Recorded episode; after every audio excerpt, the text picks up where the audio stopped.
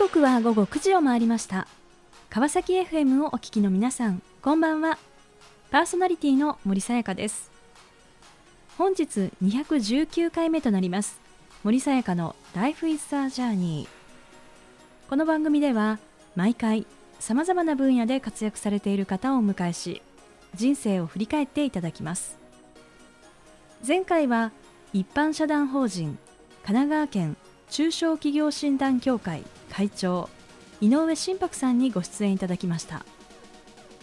10年にわたる銀行での経験を経て中小企業診断士として独立し18年。商売を営む家族の姿そこにキャリアの原点があり法律金融そして経営の世界へと進んだ井上さん。苦境や困難さまざまな課題に直面する多くの中小企業を支え続けています。やるかやらないかというメッセージをいただきました。今回も素敵なゲストをお迎えしお話を伺っていきたいと思います。この番組は e コマースの売上アップソリューションを世界に展開する株式会社エイジアの提供でお送りします。さあそれでは本日のゲストをご紹介いたしましょう。株式会社ネットワークコミュニケーションズ代表取締役岡田直子さんです。岡田さんよろしくお願いいたします。よろしくお願いいたします。え本日はあのリモートであの収録をさせていただいておりますが、えー、さて岡田さん、えー、現在どのようなお仕事をされていらっしゃるのかぜひご紹介をお願いいたします。はいありがとうございます。現在はですね一言で言うと PR 会社ですね。それを経営しております。あの企業さんのコーポレートコミュニケーションねこをこうコンサルしながら実務も行うという形であのあの広報のご担当者の方と一緒にですねあのその企業のブランディングアップみたいなところをこうお手伝いさせていただいているということになりますね。それが一番メインのお仕事です。はい。はい。うんまあ、PR ということですけれども、はい、あのこの PR ってですねあの一言で言うと、はい、これどういうものなんでしょうか？あ奥が深いんですよ。はい、一言では表せない一言ではね表せないんですけれども、はい、まあ、私の定義を申し上げると、はい、まあ、そのパブリックリレーションズですから、うんはい、その社会とのつながりを継続的にあの維持して良好に維持していくっていうことかなというふうに思っています。でそのための活動、はい、一連の活動をしていくことが、はい、その企業にとって今欠かせないこととなっていまして、やっぱりこう情報をまず発信していく、はい、それからそこのそこに対して今ソーシャルメディアなんかもありますから、お客様とかその関係するステークホルダーの方がですねやっぱりそういう情報を見てフィードバックくださったりするじゃないですか。そこをまた好調して要はその耳を傾けて、またそれを事業に生かしていくっていうようなですねそういうこうグッドサイクルを作るためのものがその PR だと思っています。うん。まあ、このコミュニケーションのこう手段っていうのももう本当にこう今いろいろなものがこう出てきてると思うんですがあの一方でやっぱりこの SNS、まあ、このいろんなこう時代になるとまあうまくですねこう出していかないとあのなんか炎上とかですね、はい、そういったこうケースだから出し方をね間違えるとなんていうなんか難しさもあるなというふうに感じているんですが。はいそうですねあの、はい、本当におっしゃる通りで、その影響力がやっぱりその昔に比べたら、やっぱソーシャルメディアの出現で、今もほとんどの方が使っていらっしゃるので、ものすごく波及力ありますよね。あのなので、うまく活用すれば、あのもちろん、ものすごく情報拡散できるんですけれども、一方で、リスクをね、こうちゃんと考えて発信もしていかないと、あの炎上しやすいというような社会構造に今なってきてますよね。去年もやっぱりそのコロナになって皆さんそれぞれが不安定になっていくとちょっとしたそのニュースに対してセンシティブにねこう働く方々もすごく増えていますからちょっとグレーなことはねあんまりこうどうだろうとつぶやかないでおいた方がいいのだろうかっていう迷うところがですね以前よりも増えてきたんじゃないかなというふうに思いますね。うん。そうすると候補の方もやっぱりその時代のまあ流れですとかこう、まあ、消費者だったりそういった方々のこう心理みたいなものもここもやっぱりこう、キャッチをしていかないとやっぱりいけないということです、ね、重要ですね。やっぱりその私たちもその自分たちで自らやっぱりその SNS をちゃんと運用していくっていうのを、うん、うちのメンバーとかにも言ってるんですけれども、はい、あの自分たちで使わないとトレンドってわからないので、はい、きちんとこうまず使うっていうこととそれからやっぱその日々のニュースを見ながら世の中の人たちがどういうものに反応してるかなっていうですね、まあ、事例をですねやっぱちょっといっぱい集めておくと。でそうすると感度が高くなるのでやっぱそのなんていうんですかこうリスクセンスってまあいう言葉を使うんですけどリスクセンスを磨くと対応力が上がるっていうことになりますね。ですから日々のニュースチェックはすごく大事だと思います。うん。あの今リスクというねお話もちょっとキーワードも出てまいりましたが、はい。はい、えー、岡田さんはあの実はこの一般社団法人のリスクコミュニケーションズ協会ですね。はい、えー、こちらのお今副理事ですね、はい、代表の副理事もされてい。らっしゃる、ということですね。はい、そうなんです。あので日本リスクコミュニケーション協会であの略称が RCIJ なんですけれども、はい、コミュニケーションインスティテュート・オブ・ジャパンと名付けてるんですけれどもその RCIJ の活動はまさに平時にできる準備をしておいて有事に適切に対応するコミュニケーション能力をつけるということですね。でこれをあの私たちその定義しましてそういったこうリスクに対して適切に外部にも内部にもコミュニケーションを取れることができる人材を育成するっていうのをまず一つステップとして置いていまして、はい、今技能認定の講座をですねやっています3月からもですね3月5日からも第2回目の講座が始まるんですけれどもあのそれどんどんですねこの皆さん情報感度が高くてですねちっちゃい会社から大きな会社まであの続々と受講生が集まっているところです。まあ、さてですねあのそのようなこう取り組みをこうされてい。らっしゃる岡田さんですが、はい、あのぜひですね、えー、こうどのような歩みを経て今に至ったのかあの伺っていきたいと思います。はい。えー、まあ、今広報というですね、まあ、こちらをこうキーワードにされていらっしゃいますがあの学生時代というのはあの一体どんなことに興味や関心というのをお持ちだったんでしょうか？ありがとうございます。学生時代はですねそうですね。一番力を入れたのは実はアルバイトでしたね。アルバイト。えー、はい、どんなですか？はいありがとうございます。あのプリンターをですね売るアルバイトをしてまして、あの非常にこう実はあの学生ながら最終的にはその新しく人を採用してそのまま研修をして売り場に出すっていうところまで実はやってたんですね。えすごい。あの結構あの頑張って売れる子だったみたいで、はい、はい、あのよくあの大阪の日本橋っていうあの、えー、東京でいうと、秋葉原みたいな、はい、そのまあ、家電の家電というかですね、まあ、そで電気街があるんですよね、はい、まあ、そこで結構売っていたので、うん、あのそういうお仕事をさせてもらって本当にいい経験になりましたね。あの非常に楽しかったですね。でそれあの私あの結構地方出張にも行かせてもらってて、南は熊本から、えー、金沢までですかね北は。はい、はい関西にいながらやらせていただいておりました。もうなんかもはや アルバイトの域を超えているような。いや本当に楽しかったです。今みたいなね、うん、コロナじゃないから、えー、本当に出張好きな私としては、はい、わーいっていうやったーっていう感じで募集をかけておいて、えー、土曜日に面接をして、はい、いい子だけ採用してそのまま研修して、日曜日にお店に出てもらうっていう仕事だったんですけどものすごい楽しかったですね。でもそんな岡田さんが、まあ、社会人となり、はいはい、最初のこうキャリアっていうのはあのどういったところからスタートされたんですか？はい、えっとですね、まあそのアルバイト時代からテクノロジーにものすごく興味がありましたので、はい、あのサンマイクロシステムズっていう今あのオラクルっていう会社に買収されてて、はい、もう今はないんですけれども、えー、その外資系のまあ IT 企業っていうんですかね、一括りに言うと、はい、あのそこの会社に入って営業をしていました。へえー、そんなこのサンマイクロシステムズにはどのくらいいらっしゃったんですか？はいあの、まあ、悲しいことに、まあ、1年10か月しかいなくてですね当時私がまだ、あの企業に勤める時にはですね大体言われてたのが石の上にも3年だろっていうふうに言われてて、はい、そんな3年も持たないやつは社会のクズだみたいなことをですね結構言われてた時代でだいわゆるその第二新卒みたいな感じの言葉が出てきた時代ですよね。うん。だからまあちょっと3年も持たずに辞めたねみたいなふうに思う方もいれば、まあ、私としてはすごくポジティブに去って次大学院に行こうっていうことで、まあ、辞めたので、はい、はい、あのまあ、非常にいい経験させてもらってものすごいやっぱシリコンバレーに本社がある会社ですし、えー、でその日本支社だったので、はい、すごくこうテ最新テクノロジーをこのあの若い時期にやっぱり体感しといてよかったなっていうふうに思いますね。仲間も良かったですし、えー、上司もすごい恵まれてたので。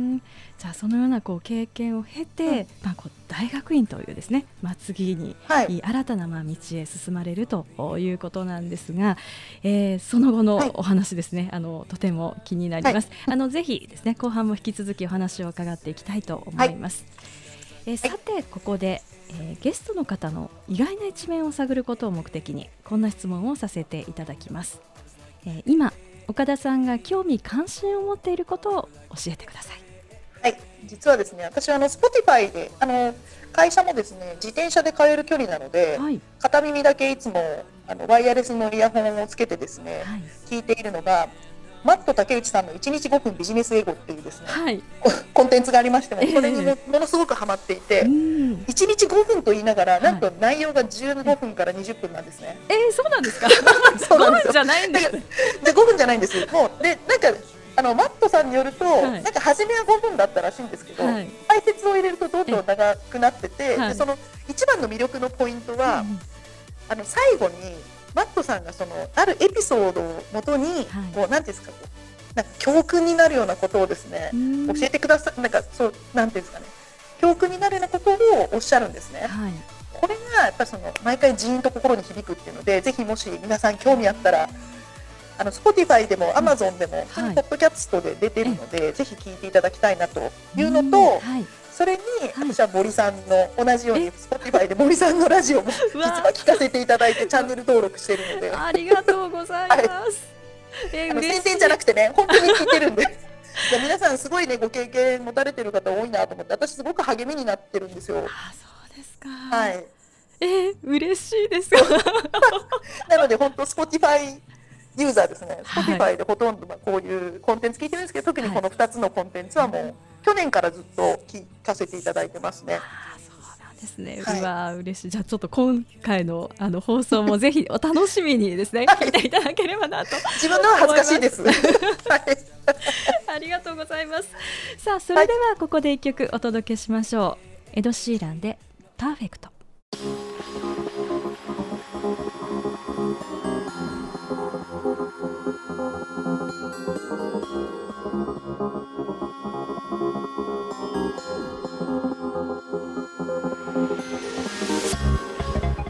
も引き続き株式会社ネットワークコミュニケーションズ代表取締役岡田直子さんにお話を伺っていきたいと思います。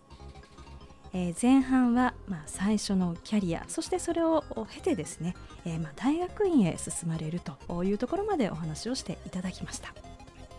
えー、そして、まあ、大学院ですね。また学びの世界にこう入られたということなんですがあの岡田さん、この今までのこの振り返った中でですねこの大学院時代っていうのは、はい、一体こう どんな意味をもたらすものだったんでしょうか？はい、あの大学院に行ったことっていうのは本当に私のあのグーキャリと呼んでるんですが作ってくれた場だなと思っています。あのそれまではやっぱりその、まあ、社会人になってとはいえすごく挫折を味わったんですよね。それまあまず自分がこんなに仕事ができないと思わなかったっていう、そのすごいギャップに悩んだ時期だったと思うんですよ。でそこを経てやっぱりそのもう一回学び直そうと思って、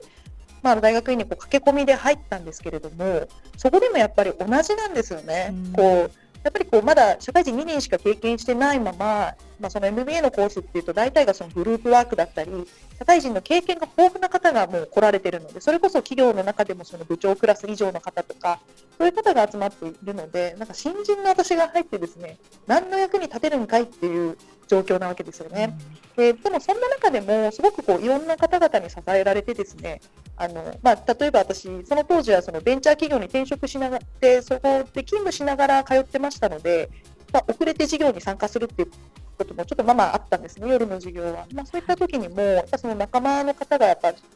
まあ、捨てる神やれば拾う神やりみたいな感じでですね、あの、今でもすごくこう仲良くさせていただいている複数何人かいらっしゃるんですけども、その方々にいろいろ教えてもらったりとか、うん、その勇気づけてもらったりとか、そこは本当にあの感動して涙を流した一番の年じゃないかなって思うぐらい、いや、こんなにダメな私にありがとうございますっていう、その感謝の気持ちも生まれた年でしたね。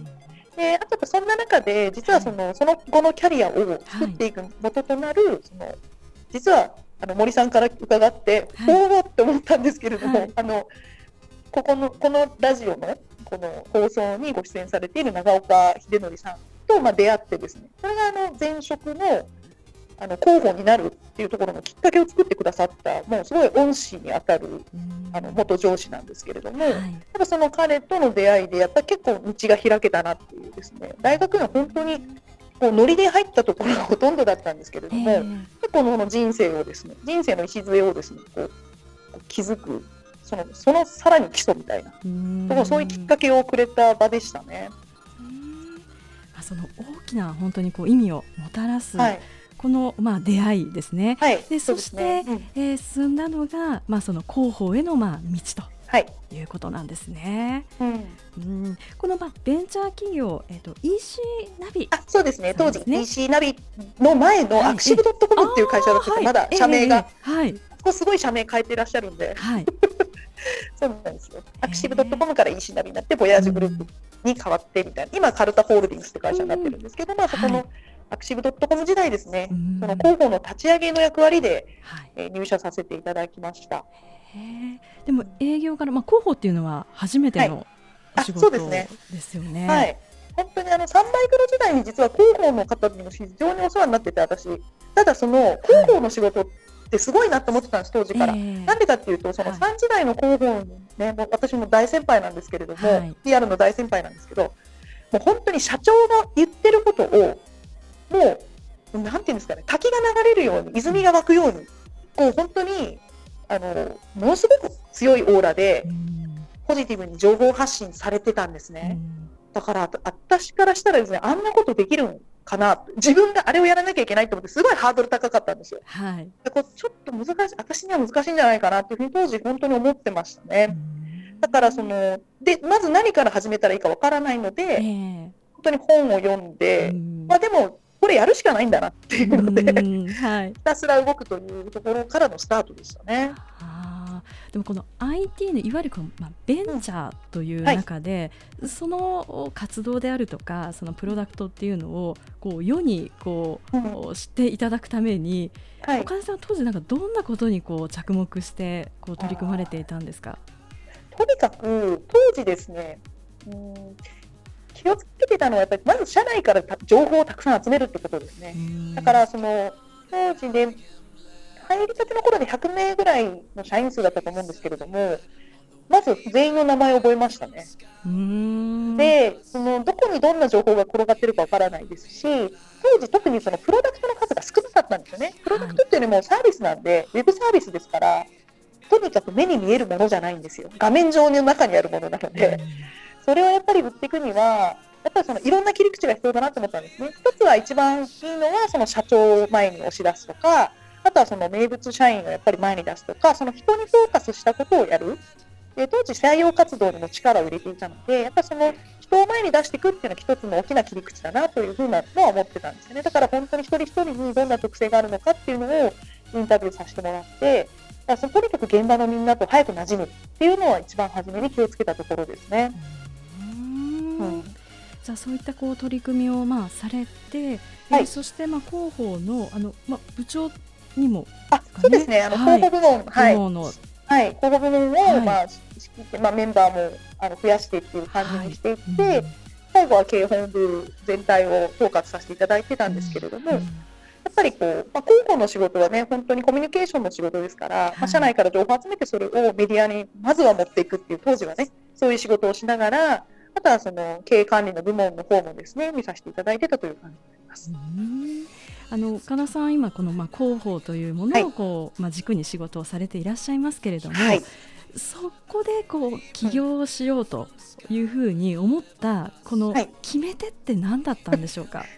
そうですね。あの実はその一番初めに入ったその外資系のあのサンマイクロシステムズに入った時から将来自分で会社やりたいと思って大学院に進むことにしたんですね。なので、まあ、在籍中に思っただ私に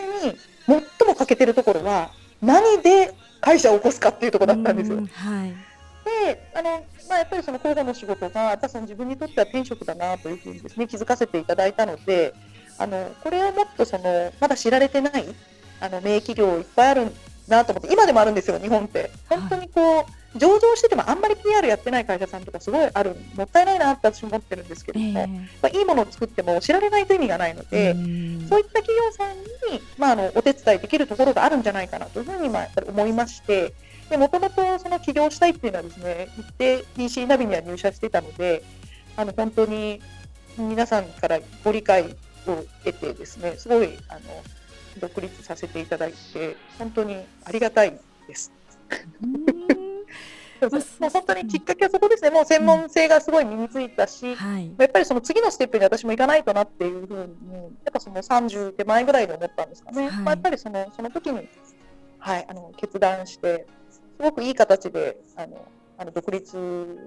の機会になったなというふうに思いますね。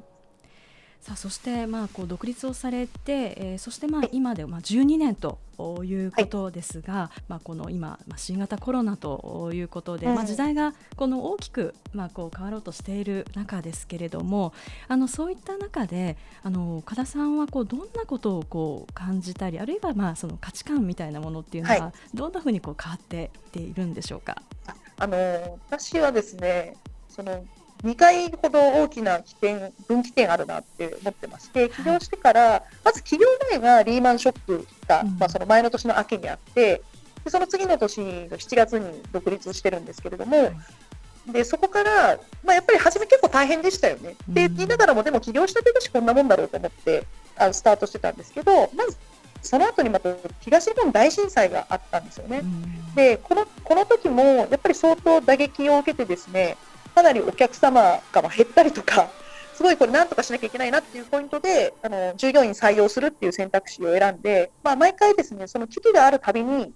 ちょっとあの変化を起こしているんですね。で、やっぱりそのそういう意味では、去年っていうのはものすごくまた大きな変化だったんですよ、私の中では。はい、やっぱその危機が起こった時に、やっぱり動かなきゃいけないっていう、なんか本能的なものがあるのか、あの普段がのんびりしてるのか、どっちかなんですけれども、あの去年やっぱりすごくこう大きな分岐点になりまして、はい、のコロナっていうのは、そのなんていうんですかね、今までのと同じやり方じゃだめだなっていうものを、やっぱり本当に感じさせてもらったなというふうに思いますね。ですから、去年からその日本リスクコミュニケーション協会を立ち上げたのも去年ですし、はい、それも去年、うん去年動こうってゴールデンウィークぐらいに決めて、7月に設立したんですよね、はい、そこからものすごいスピードで講座展開とかして、いろんな本当にスーパーエキスパートの理事や講師の方々に集まっていただいて、本当にそこも一事業をバンと立ち上げるっていう意味では、あの仲間もね、どんどんこう増やしていって、逆にだから最も活発化した1年でしたね。あの停滞することがなかったですね。で、そこでやっぱ気づいたのは、はい、まあ、私ももともとその PR 会社っていうふうに先ほど表現したんですけれども、はい、どちらかというとやっぱコミュニケーションエージェンシーだなというふうに昔から思っていてですね。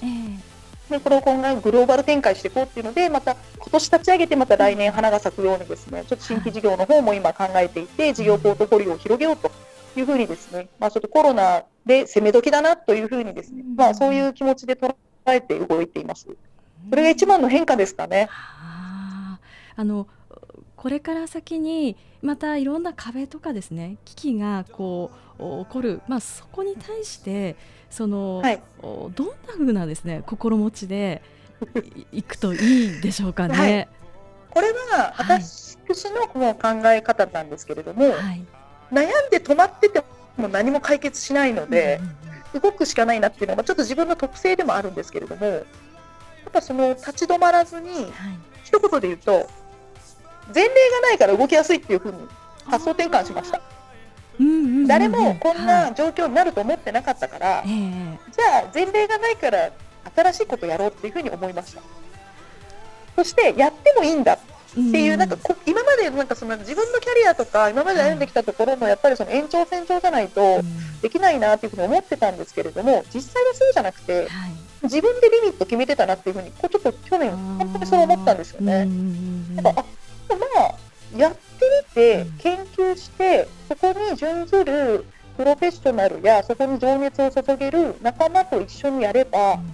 道は開けるなっていうのを本当に実感した1年でした。うんそういう心待ちでいこうということですね。はい、さあこの番組ではゲストの皆さんに必ずお聞きしている質問があります、えー、岡田さんにもお伺いさせていただきます。これから自分の夢を実現しようと考えている方々へ背中を押すメッセージをお願いいたします。はい。では一言、はい、歩けばそこが道になる、うん、その心は？はいその心は今さっき申し上げたのがほぼ回答なんですけれどもやっぱ道がなくても歩いていくとそこ道になるってなんかその獣道とかもそうだと思うんですけれども道がないところってまあでも歩いたらなんとなくこう私山育ちなんで山って、まあ、道あるようでないんですけどやっぱ人が歩いてるから道がすごいできてるんですよね、うん、自然に自然にですよ。だから、はい、参道を作ったわけじゃないんだけど歩いていくとそこが歩きやすい場所になるんですだからなんかそう思って今まで道がなかったところでも、まあ、歩いていったらそこが道になるから、まあ、ひとまず一歩進みましょうっていう感じですかね。素敵なメッセージをありがとうございました。ということで本日は改めまして株式会社ネットワークコミュニケーションズ代表取締役岡田直子さんにご登場いただきました。岡田さんありがとうございました。ありがとうございました